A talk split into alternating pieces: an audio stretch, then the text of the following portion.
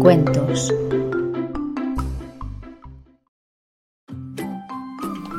La hija del grúfalo. El grúfalo advirtió a su hija de que ningún grúfalo debía adentrarse jamás en el bosque. ¿Y por qué? ¿Por qué? Porque si lo haces, le contó el grúfalo, gran ratón malvado te perseguirá y te llevará con él. Yo lo vi una vez hace mucho, mucho tiempo. ¿Y cómo es? Anda, dímelo, papá. ¿Es tan terriblemente grande y malo? Casi no lo recuerdo, continuó el grúfalo. Luego pensó un minuto y se rascó la cabeza. Gran ratón malvado, es terriblemente fuerte y su cola, cubierta de escamas, es larguísima. Sus ojos son como dos bolas de fuego y sus temibles bigotes son más duros que el alambre. Una noche nevada, mientras el grúfalo dormía, roncaba y roncaba y roncaba, su hija estaba muy, muy aburrida.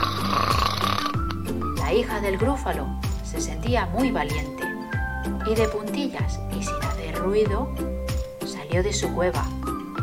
Caía mucha nieve y el viento soplaba con fuerza cuando la hija del grúfalo se adentró en el bosque. ¡Ay, mira! Hay unas huellas en la nieve. Hmm, ¿De quién serán? ¿Y a dónde irán? Y de pronto descubrió una cola que asomaba bajo unos troncos. ¿Será la cola de gran ratón malvado? Pero en ese instante una criatura se deslizó y salió. Sus ojos eran muy pequeños y no tenía bigotes, ni un solo bigote. Tú no eres gran ratón malvado, ¿verdad? No, yo soy una serpiente. El ratón está en el lago comiendo tarta de grúfalo. La nieve caía sin parar viento soplaba ferozmente.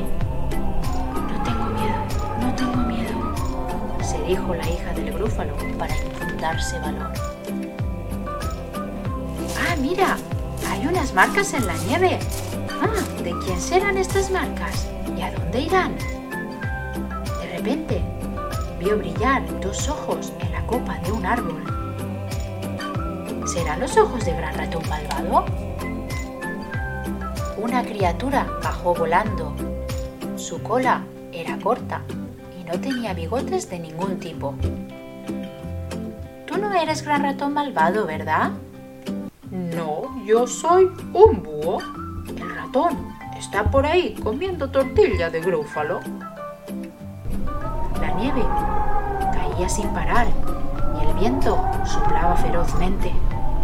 No tengo miedo,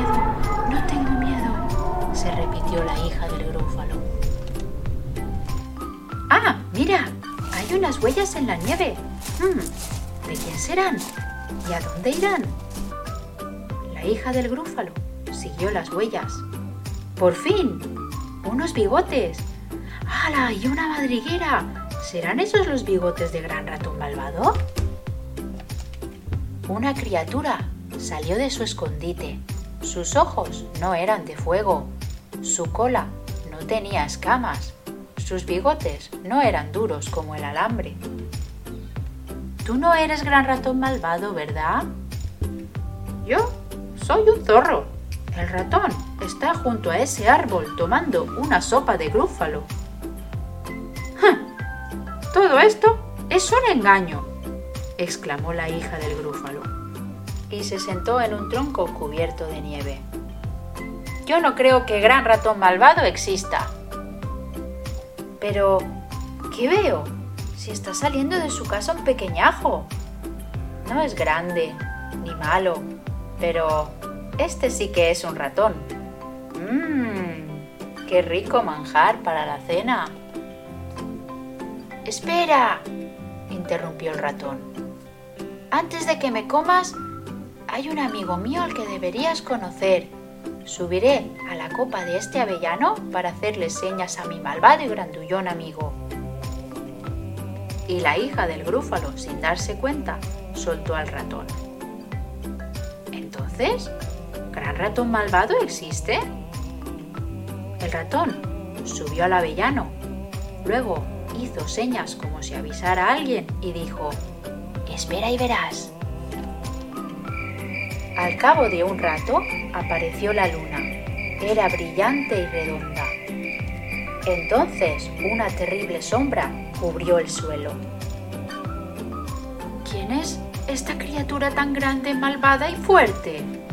Su cola y sus bigotes son terriblemente largos, sus orejas son enormes y lleva en la espalda una nuez tan grande como una roca. ¡Es gran ratón malvado! gritó la hija del grúfalo. Y el ratón saltó del árbol muy sonriente. ¡Ah, mira! Hay unas pisadas en la nieve. ¿De quién serán estas pisadas y a dónde irán? pensó el ratón.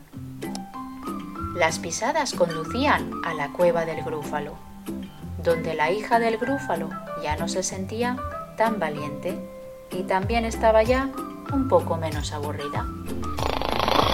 Y el grúfalo roncaba y roncaba y roncaba.